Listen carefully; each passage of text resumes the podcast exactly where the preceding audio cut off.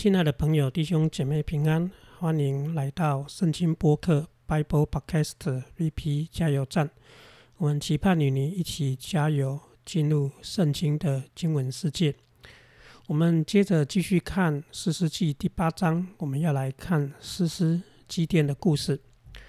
诗诗基甸他率领啊所谓的北方的支派，对于啊米甸人打了一场战争，而这场战争胜利了。而第七章跟我们说，战争胜利之后呢，于是以啊基甸就请周边的啊支派一起起来围剿啊这些米甸人。他也找人去南方的支派跟以法莲人说，赶快去守住南方的约旦河渡口，因为敌人可能会往南方逃，就如同他们当时从南方上来蹂躏以色列的列的路径一样。而以法莲呢，就守在南方的约旦河渡口，而杀了两个啊米甸人的首领。那么第八章第一节就告诉我们了，在这种情形下呢，南方人就上来北方找基甸了哈。那南方的支派就由以法莲为首。那么以法莲人呢来就对基甸说说什么呢？弟兄姐妹，我们今天要读的这段经文呢，大概要让我们思想一个问题。就是我们在一个团体当中啊，当一个领袖呢，常常是很为难的，因为呢，他要面对许多不同的声音。假如亲爱的朋友、亲爱的弟兄姐妹，你是在你的职场上是当哈领导的、当领袖的，或者是当主管的，你大概都会有这样的经验，就是无论你做什么，总是有人会对你这个事情有意见。那你身为领导者呢，你又要必须去回答这些事，那常常的情形是，人家呢可能有一些人会质疑你的领导，哦，不然呢就是呢对于你的领导呢啊不加的不加以配合，哦，那今日呢我们就要在啊机电的身上看到这两种困难都发生在他身上，所以呢我们就要从这当中呢啊不单单看到经文里面的人，也看到我们平常啊行事为人的状况。那也让我们知道，当个领导人该怎么面对这些事情。好，以法莲上来对基甸说：“一般而言，我们会期待说，哈，一般的想象是因为以应该是以法莲上来感谢基甸说，哇，谢谢你哦，帮我们打败了米甸人。那因为米甸人之前从我们这边越过去，我们一点办法都没有。理论上，一般而言，具有常识的人应该是这样跟基甸说话的。”结果没想以没想到以法莲人八章一节，以法莲来人来对基甸是说：“你去跟米甸人争战争，怎么没有叫我们一起去？为什么这样对待我们呢？”于是呢，他们就跟基甸很激烈的争吵。好，那很特别是哦，这个竟然是在战争赢的时候来争吵的哈，这也蛮符合我们人性的。通常呢，我们只要在我们的啊工作场合或者在我们的团体当中呢，要做一个计划，做一个 project，而这个 project 不见得成功，还没有成功之前呢，可能很多人都躲起来，好，就很像以法莲躲起来。但是等到这个 project 好像看起来快要成功了，诶，你就发现了有人就跳出来了哈，而且又就责怪说，诶，为什么当时没有让他参与？那这就是。以法连人，他们来到跟基甸这里跟他争吵的一个人性，那这个人性呢非常合理了哈，在日常生活我们多少也都会看得到。但是，假如我们是基甸，我怎么面对这样子的事情呢？一般而言，假如是一般人的话，基本上就是会怒不可遏哦，就是会跟以法莲好好的算这个账。我们一般人一般人大概就会跟以法莲先算账说。当时呢，哦，米甸人要上来，你们南方的犹大、便雅敏跟以法莲根本就没有挡住他们，而让他们就长驱直入，一直到北方的耶斯列平原。那你们还好意思说没有找你们一起来征战？好，我们大概会这样讲了哈。那二方面呢？二方面我们大概跟他说，当时呢，米甸人就在所谓的以萨迦支派的境内。就在耶斯列平原，那么我招呼以撒家周边的这些支派来打米甸人也还好而已啊，因为我们先找周边最近的人来围剿嘛。哦，那你以法莲还在远在南方，你就算他上来也要一点时间呢。哦，哦，我们只是叫周边的人先围剿。哦，大概我们会这样解释。何况呢，我们也有去通知你们守住南方的河谷，敌人会往南逃。哦，就是大家把责任划分好，我们通常会这样跟啊他们解释。但是呢，我们想可能。基甸也有跟以法莲这样解释，但是以法莲呢可能不接受，以至于经文才会说他们激争吵的非常激烈。那在争吵激烈之后呢，基甸人就对他们说一句话了。那这句话呢，讲起来是有点退让哈。基甸对他们说呢：“我所行的岂能跟你们所行的比呢？哈，就是说我所做的跟你们能做的能比吗？哈。”那第二个就是说，以法莲所所拾取剩下的葡萄，不强过于亚比以谢所摘取的葡萄吗？亚比以谢就是基甸他的家族了哈。那他说，以法莲你们摘葡萄剩下都比我们家呢所摘的还要好。以前呢摘葡萄呢，通常是第一轮摘的时候会把好的葡萄先摘掉，所以剩下的葡萄通常都不是好的葡萄，甚至会酸或长得不好、不漂亮。基甸说呢，你们所摘摘完剩下的葡萄呢，都比我们现在要摘的还要好。好，意思说功劳你们算大了，我们算小。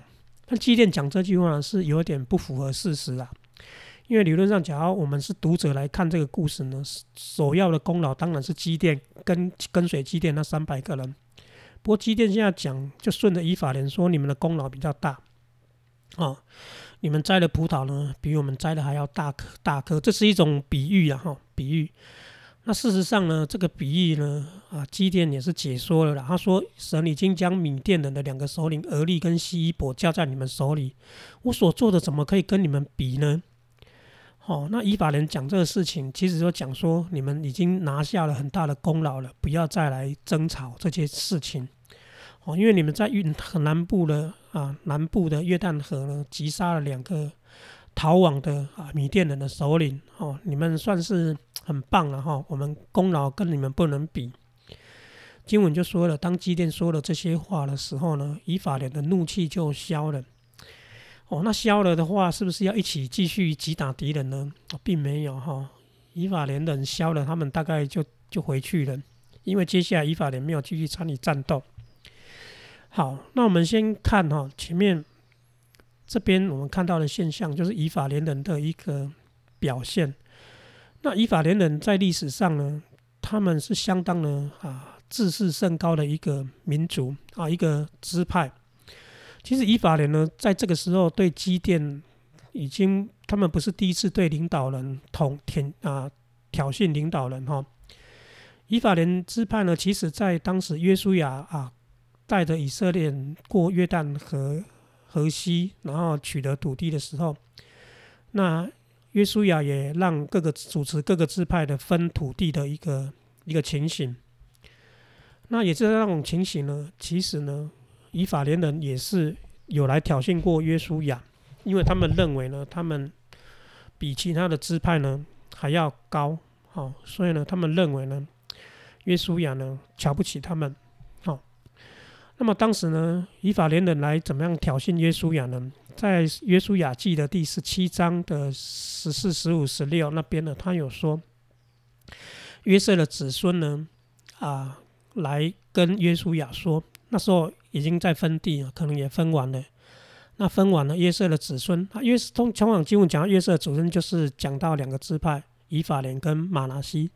那其实呢，又是有用，又是又是以以法莲支派为首，所以通常讲到约瑟的子孙呢，大概一般会认为就是以以法莲为首的以法莲跟马拿西支派，也就以法莲呢来挑战了约书亚了，说什么呢？说我们呢啊，耶和华如今赐福于我们，我们也族大人多，我们你为什么仅将一揪一段的地分给我们为业呢？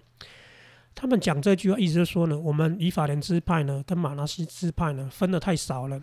哦，我们人多族大，那你耶稣亚是不是瞧不起我们？哦，那事实上呢，这不是耶稣亚瞧不起他们，基本上就是以法莲人来挑衅。那耶稣亚我们知道，他他是一个以色列呢非常啊杰出的领袖哈，他是摩西的接班人，而且呢带领了以色列人进入到约旦河西呢征战了四十一场战争，他的战争呢是四十一胜零败哈。爱城那一个是败了，但是后来又胜了，所以呢，约书亚是四十一场战役呢赢了四十一场。哦，他是何等何等的伟大哈！何况又带领以色列打完和啊南方战役跟北方的战役，让以色列可以顺利的取得应许之地。但是呢，连这样一个伟大的啊一个领袖呢，以法连人都来挑衅他。好，那当时约瑟啊约书亚呢就对约瑟的子孙说：“好，约瑟子孙说什么？那个山地啊，我们所分的那以法连山地容不下我们住，而平原的迦南呢？”他们又有车，哦，所以呢，我们不可以只有一丘之地，要分给我们多一点。啊，这就是以法莲支派哈，他们总是觉得呢，他们高人一等，所以来对约书亚这样子的啊挑衅。那约书亚呢，身为一个领袖呢，他某种程度他的 EQ 也蛮高的。约书亚回答他们的的回答回回答方式是这样，是是这样说：对你们约瑟家呢。啊，就是以法莲跟马拉西说呢，你们族大人多啊，不可以只有一丘之地。是的，没错。哦，你们真的是很厉害，所以给你们一丘之地，太小看你们了。所以他就说呢，那山地也要归你哈。那树林呢，虽然也是树林，但是你可以去砍伐。哦，那靠近之地呢，也可以归你。那铁车呢，你们应该也可以把他们赶出去，因为你们你们强盛嘛。所以呢，约书亚等于是把以法莲的话呢，啊，重新的再塞回以法莲的嘴巴里面，就说：你们既然这么厉害，那你们就去拿吧。所以呢，在当时呢，以法莲第一次来挑衅啊领袖的时候呢，约书亚当时是用一个非常有技巧、EQ 很高的话呢，把以法莲堵回去了。那以法莲当时呢，就有这种记录。那么现在以法莲呢又来挑衅基甸哦，那何况这基甸又是他们兄弟支派的马拿西的人，他仍然来说呢，你太不够意思了，这种战场的战争竟然没有找我们哈，以至于呢在这种状况下，基甸只好安抚他们。那么从基甸的回答跟约书亚的回答，大概可以知道约书亚比较高干啊，EQ 高，而且反酸了所谓的以法莲一道。那么基甸呢，虽然没有像约书亚那么高干呢，会酸啊以法连人，但是他呢是委曲求全，说呢对你们功劳最大了，我跟你们比算不了什么。哦，那通常在一个啊一个团体当中呢，想要让人家看得到他功劳的人，他基本上就是要人家在这种事情上推崇他。所以以法连人呢，这一次呢就啊就这样子算了，哦气消了。但是呢，以法莲这个支派呢，他们在历史上呢，会因为他们总总是要强出头呢，总是自认为自己比人高高人一等呢的状况下，迟早会吃亏。因为假如我们继续读四世纪呢，读到约佛他的时候，以法莲也是来挑衅约佛他事师，但是呢，那一次差点让以法莲整个民族灭族灭灭族哈。OK，所以呢，我们说呢，啊。人呢，在一个团体当中呢，啊，不可以这样子，非常的跋扈啊，看自己比了别人强哈，迟早会被管教。但是从目前为止，以法人还没有被管教。我们也看到了啊，基甸呢，他身为一个领袖呢，他非常的克制，委曲而求全，这也非常的不容易。那这可能也是上帝拣选他的一个原因之一。好。那么我们继续看呢。那么机电在这种情形下呢，一般而言，假如我们当领袖的哈，或者是在场上做工的人，假如被我们的同工、被我们的同事这样的吃我们的便宜，然后又对我们呢非常不礼貌，哦，特别是当我们立功的时候呢，我们很多人会选择就是我们不干了，我们就退出，哦，不管了，撒手不管。但是机电呢，他不是这样子的人。因为经文第四节告诉我们，基甸跟跟随他的三百个人呢，就到了约旦河，就越过渡过约旦河，做什么呢？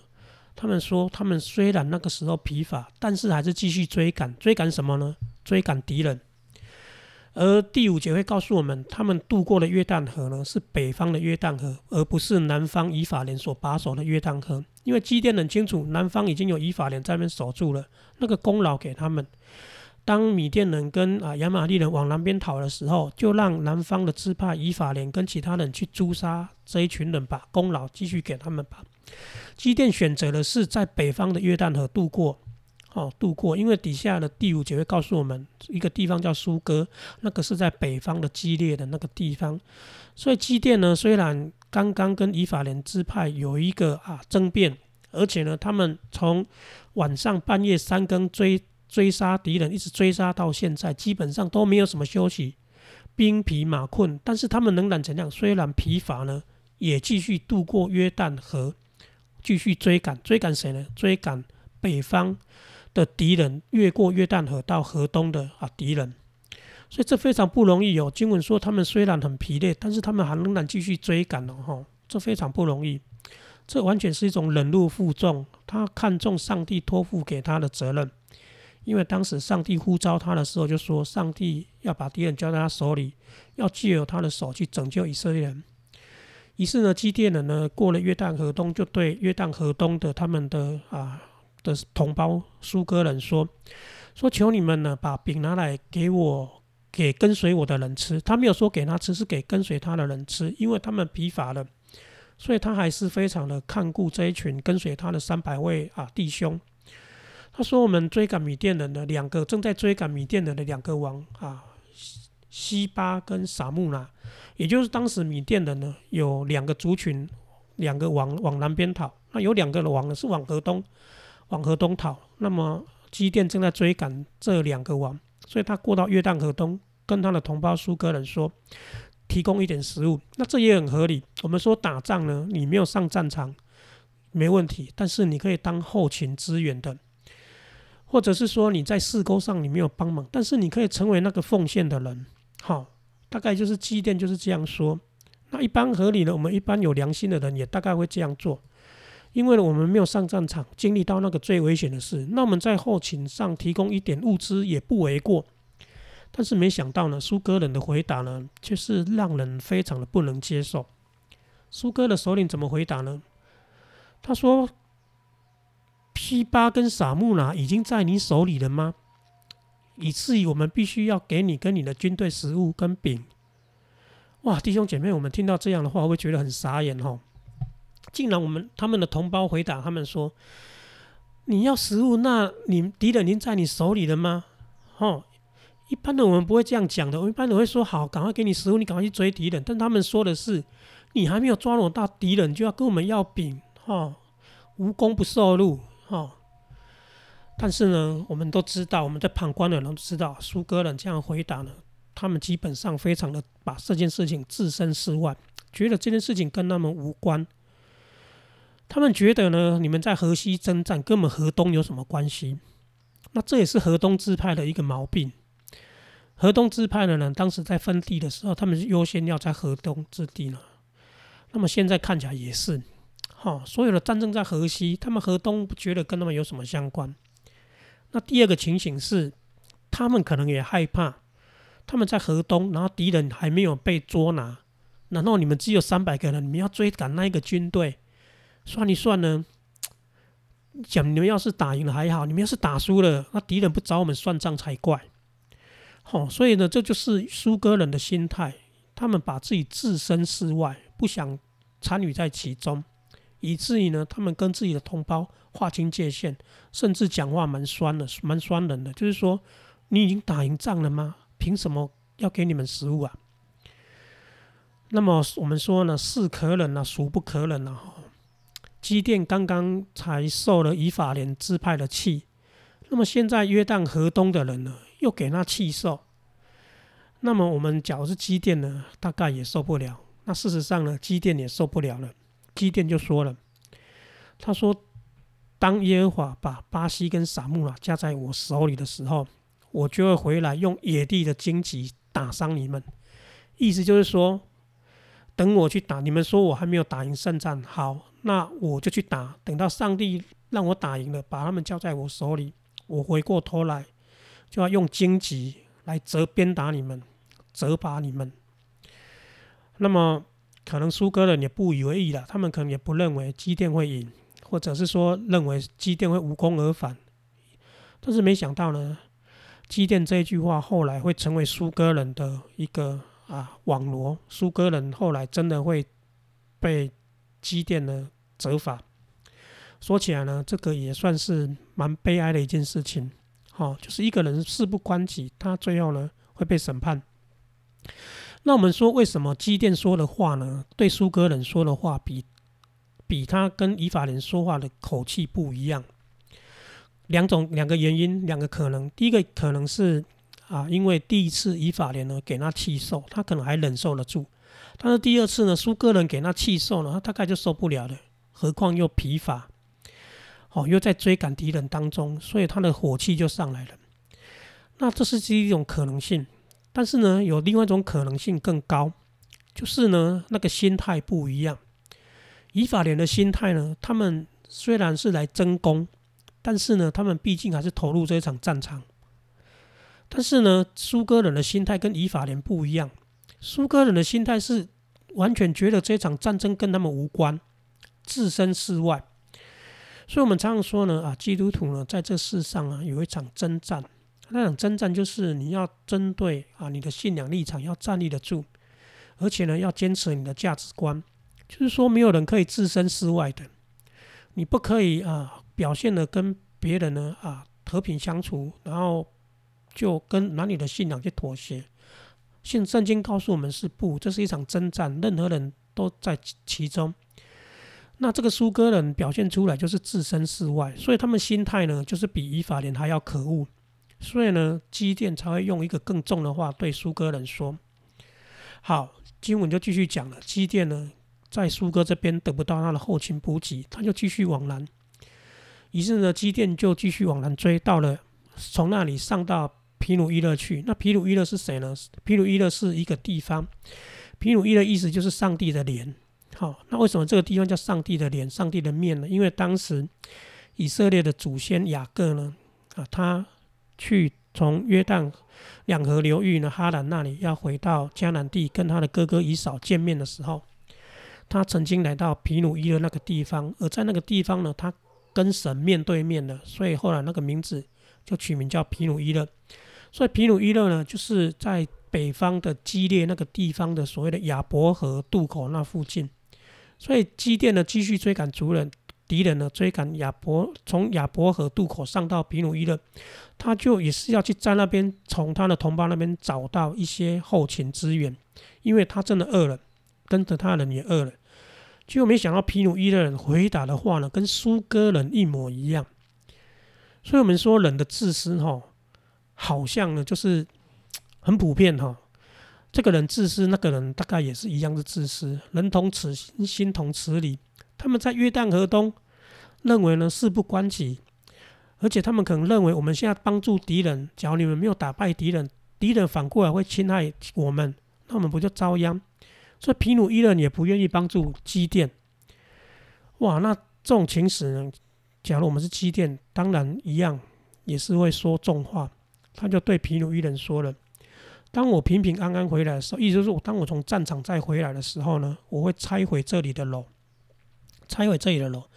这句话又比刚刚呢苏格人那边又更重了。苏格人是只是说呢，经济要鞭打他们，要惩罚他们，让他们知错。但是呢，对皮努伊的人呢，说不，我要连你们的城市的楼都要拆掉，要拆掉你们的守望楼，哈。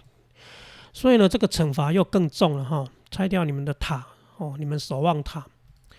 因此呢，我们从这个所谓的啊这场战役呢，我们可以看到，其实呢，这场战争积淀某种程度来讲，有点像是孤军在奋战，哦，孤军在奋战。当然，跟随他的有三百个勇士，而周边的啊，当时呢，在以萨迦周边的几个支派也有起来参与。但是呢，总是在关键的时候呢，需要人帮忙的时候呢，总是就是有人会来扯后腿。以法连人就是会来争功，哈，争抢功劳。那么呢，其他人在约旦河东呢，就会觉得是跟他无关。那基甸呢，他身为是上帝拣选他的，他又必须呢信，他又必须呢持守住上帝给他的托付。所以在这种情形呢，他就是忍忍重啊，忍辱负重。这我们从这边看出来哈，基甸啊，这位士师真的是非常不容易，非常不简单。这可能也是上帝拣选他的原因之一，知道他会忍辱负重，不不会因为别人啊这样的不配合，或者是扯后腿，以至于他退缩。所以呢，我们看祭奠的故事呢，大概可以呢，在这边给我们两种启示哈。第一种就是我们不要当以法莲这一种。这种人哈，就是在当事情啊顺利的时候呢，跳出来啊争夺功劳。我们不需要做这样子的人，因为呢，上帝该给我们那一份呢，他会为我们持守，我们不需要去做这样出风头的事。那么第二个呢，就是说，当我们面对当人呢啊不单不配合，还扯我们的后腿，不愿意给我们支持的时候呢，基本上呢，我们也必须啊忍住这个怒气呢。继续的奔跑下去，因为呢，这是对每一个人呢，特别是领袖呢，他必须会经历的过程。或者，亲爱的朋友、弟兄姐妹，你正在经历这种过程，希望积淀的这个故事呢，可以让你得到一点点的啊鼓励。那同时呢，我们也要啊谨慎的、警醒的啊，告诉我们自己呢，提醒我们自己，不要当河东的苏格人，或者是皮努伊的人那样的事不关己。好，那会使我们怎样落入一个呢？啊，自觉于啊一个团体之外哈。那么因此呢，从这个过程当中，让我们看到许多的教训，也看到了积淀呢啊，这个当这位士师呢啊刚刚兴起的时候，有诸多的困难跟挑战。无论是对外的敌人，他要面对；对内呢，他有许多事情呢，必须去啊克服他内心的一个一个困困难跟那个重担哈。所以他要忍受得住那个气，就是要受得了那个气，哦。那这也是呢，大概我们看到啊，这个积淀的故事呢，从八章一到九节呢，我们很深刻的体会到积淀的故事呢，跟我们息息相关，而且是发生在我们日常生活的周遭，也带给我们一些提醒。亲爱的朋友，假如你像积淀一样呢，在这种困难当中呢，盼望上帝的话呢。安慰鼓励你，让你可以靠着他的力量呢继续走下去。虽然疲乏呢，仍然追赶；虽然疲乏，仍然追赶。愿神祝福你。我们下次啊继续看机电最后怎么取得整个战场完全的胜利。我们下次再见。愿神祝福你。